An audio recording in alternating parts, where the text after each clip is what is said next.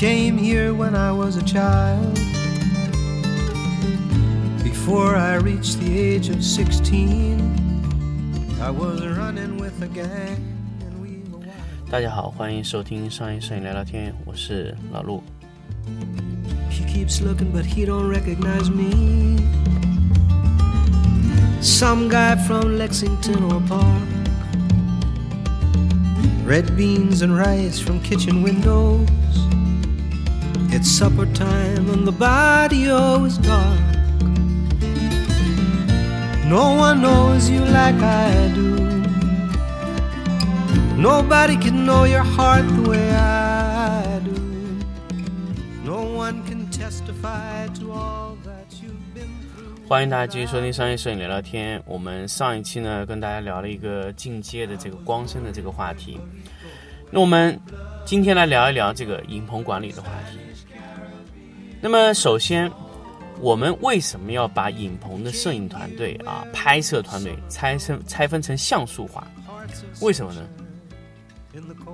很多很多老板跟我说，老陆，我我为了这个节约成本啊，我能不能把我的摄影师、陈列师、乱七八糟后期都一个人干？我说可以，没问题。如果这个人能把所有的事情都干了，那他为什么自己不做老板，而要在你这里做呢？他说：那那那不对啊，那对方有业务。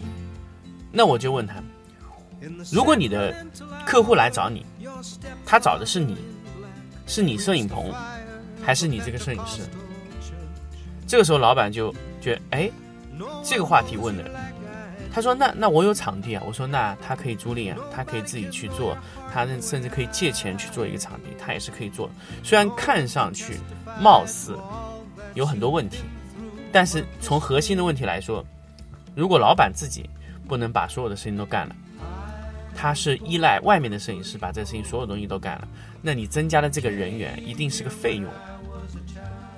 那这个费用会和你的整一个的营收挂钩，也就是说，他能做到挣挣多少，他能做多少，你才能挣多少。那么这个很关键，如果他做的特别多，那么他首先他会衡量他的自己的收入是不是和他挂钩。那么等于说，你经营的这个摄影棚，如果是需要依赖摄影师这样的运作，这样的去处理，那么你的摄影师的流动性会非常大，而且你要反反复复招人，你不能保证一个摄影师非常稳定情况下，你需要多组人，那么多组人，你又不能保证多组人的品质是一样的，也就是说，任何一组，任何一个人离开你这个摄影棚，那么你摄影棚多多少少都会有影响。如果是比较拍摄的比较好的摄影师离开你的团队，那么你损失的很可能是什么呢？很可能是你的图片的质量，那么你的用户就会流失，你的客户就会丢失。那这个就是为什么我说很多老板把摄影师当做费用处理的情况下，就会成为一个最大的问题。所以这就是为什么我们今天来说，我们怎么样把摄影师当成一种资产来处理。那么资产是什么？资产是等于说是不动产，这个摄影师是非常稳定的。现在没有几个摄影棚说，哎，老陆，我这个摄影棚啊，我的人特别稳定，几年都不会走。那么几年都不会走呢？除了是你的亲戚啊、你的朋友啊，可能会这样，但是也很难讲。如果他的用户特别大，你的你的客户特别特别多，你赚的非常多，但是他拿到钱又不多，这就是一个非常大的问题。所以这就是最近几年老陆说，咱们的拍摄团队啊要像素化。什么叫像素化呢？我们的拍摄团队首先，我们的拍摄团队要拆分，这是最重要的。我们要把拍摄团队拆分成几个模块，那我们能拆的都把它拆掉。首先，假如说我们是经营一个，因为老陆自己是做家具摄影的嘛，那么老陆就用家具摄影的这个例子来讲，如果你是做家具类的拍摄，那么你就要把拍摄的环节分为前期对对业务和对外对接的。那么这种呢，在广告里叫 AE，我们可以把它称之为业务啊 AE。我们现在暂称这个岗位是 AE，AE 这个岗位对接下来对接到什么呢？对接到陈列。陈列是什么呢？它只要布置场景，然后对接到拍摄摄影师。那么摄影师呢，他只要对接拍摄啊和光线处理那么拍摄完成的图片以后呢，直接对接到后期，啊，后期对接完以后呢，再对接到前期。那么整一个团拍摄团队啊，拆分成这么四个像素化。那我们现在来说，呃，再说一个，如果我们要再细化的话，我们可以把整理啊、清理这个环节再拆分成一个阿姨啊，阿姨这个拆分也是可以的。我们现有的拆分就是把一个拍摄环节拆成了五个人来处理。那么五个人来处理的好处是什么呢？那你就可以让他保证这个东西变成一种摄影的工厂的流水线操作，每一个人都掌握不了他这个流程、这个水平线上的所有的要求。还有一点呢，是五个人的力量一定会超过一个人的力量啊。也就是说，你在得到这张图片的时候呢，摄影师只需要处理好他自己方向的问题，呃。这个这个陈列师只要处理他自己方向的问题，比如说他摆的 O 不 OK，陈列的到不到位，摄影师拍的光线的打的好不好，那么后期呢考核，后期对一些修饰环节，对于一些灯光重塑的环节，他做的是不是很到位？那么前期在对接外部人员的环节上，他对接的是不是很到位？这个就是一个摄影棚最基本的运作的环节，这种影棚的管理要求是非常高的。所以，我们把我们把这个团队啊拆分成像素化之前，我们就要做好，我们要对团队进行一个整一个的制度化的改革。这个就是老陆以前说的 OKR 和 KPI 的整体考核。这种考核就是用在团队像素化的环节上，不要让一个人把所有的事情都做了。因为一个人把所有事情做了以后，你无法对这个环节考核。比如说，你今天觉得，哎，老陆你这张图片拍的不错，但是后期不好。但是问题后期也是老陆做的。那么这个时候呢，如果你盲目的让老陆去把后期提升，结果你发现他前期又不好了，啊，他对接的环节又不好，所以一定要把像素，呃，这个团队啊拆分成像素化，让团队在每一个环节上，啊，都是有人去处理。那么，比如说我要找下一季度风格，这个由陈列去处理。那陈列应该找出他想要的图片，然后这个图片呢跟摄影讨论，哎，这个图片能不能把光线打出来，能不能把光线处理好，能不能呃拍出这样的效果啊？那么跟后期要商量好，这些这些我要后期合成的一些东西，能不能后期来处理？后期说可以的，那么我们这个方案就可以定下来，我们就可以去就可以去实际的操作这个事情。这个是非常关键、非常重要的一个点。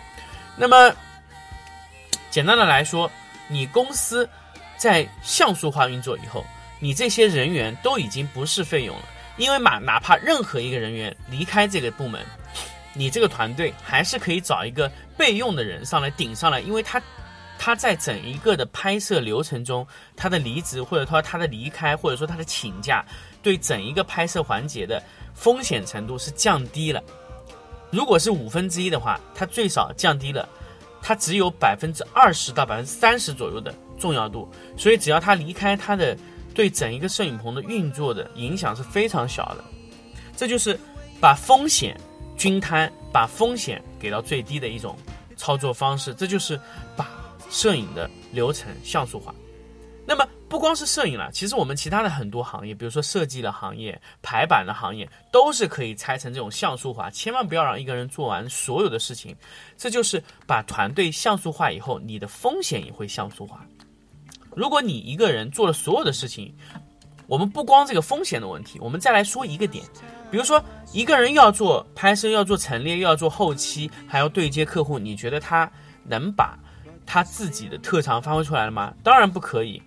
而且，一个人如果每天拍类似的东西，而且他只需要在摄影这个环节上努力的话，他能把这个摄影这个环节处理的非常的精致，这就是非常非常重要的一个点。也就是说，摄影和这个陈列这个分开以后，相互之间的配合度啊，呃，首先有时候我们比如说我们的摄影的光线，完全是要按照陈列的来，如果你自己。又是摄影又是陈列，有时候你会觉得，哎，摄影这样光不太好打，我可不可以把陈列调整一下？你会的，因为这就是一定是这个问题，就是你一定会去妥协，你的陈列会向摄影妥协，因为有时候光线打得不好的情况下，我的摄影陈列稍微移动一下，哎，它就可以吃到光，那这种是一种妥协。但是如果说陈列他觉得这个位置它才是最重要的，所以你必须按照陈列的方向去把光线打起来。有时候我们就会给摄影制造非常多的麻烦。如果是陈列处理的话，就会处理多非常多的麻烦。但摄影必须要在陈列觉得 OK 的陈列的环境下，你把这个效果做出来，而不能完全说让你的光线去匹配这个陈列，或者说陈列去匹配这个光线，这都是不可以的。所以分分开以后，各自对各自的要求都是不一样的。那么说来，像素化的好处大家已经很非常非常明显了。像素的好处就简单的来说，第一，每一个团队。你的拍摄组已经不是以人为单位了，拍摄组是以部门为单位，比如说摄影组啊，这个陈列组、后期组。那么你以组单为单位的话，整个模块、整个拍摄的流程就被细化了。细化了以后呢，对每一个人对长板的处理非常要，呃，非常非常有用了。一个一个整一个摄影团队里面啊，长板是非常有用的。每一个人，每一个个体都要利用他的长板效应来处理这个事情，因为他在摄影这个环节是最优秀的，他在陈列这个环境下是最优秀的，他在后期的这个环节下是最优秀。那么大家三块长板一拼接，就可以得到一个非常非常好的效果。那么第二个就是说，你在人员调整的时候，也是，比如说你你你，比如说你的费用降低，你需要开除一些人，或者说你的。你的员工有离职或者有调岗的行为，他可能说或者有请假，或者有长时间的休假啊，这种情况对你的整一个的拍摄团队的风险也会非常小啊，因为可以有其他的摄影师来替代这个岗位，因为它原有的陈列和后期不变的话，摄影的调整还是呃它的风险还是非常小的，这就是我们现在来说的这个像素化以后对风险和对。品质的要求会充分提升的一个点。那么像素化以后带来的优点很多，但是带来的缺点啊更多。那么缺点是什么呢？因为人和人之间的配合是不是够好？第二个，如果一一个人的弱会不会拉动整个团队的弱啊？第三个，我们怎么去考核团队和团队之间的配合环节？比如说他他配合起来他就是不流畅呢？比如说，A 和 B 就是无法配合呢。比如说，呃，A、B、C 团队里面 C 非常弱，导致它让整个团队 A、B、C 的这个品质下降非常快。那我们应该怎么处理这种环节呢？啊，比如说我们一张图片我们要走绩效考核，那我们应该怎么分配比率呢？这都是很大的问题。那么这个问题呢，我们就留在下期节目跟大家分享。影棚管理第二块。怎么样运作这个像素化的团队？好，我们这期就说到这里，我们下期再见。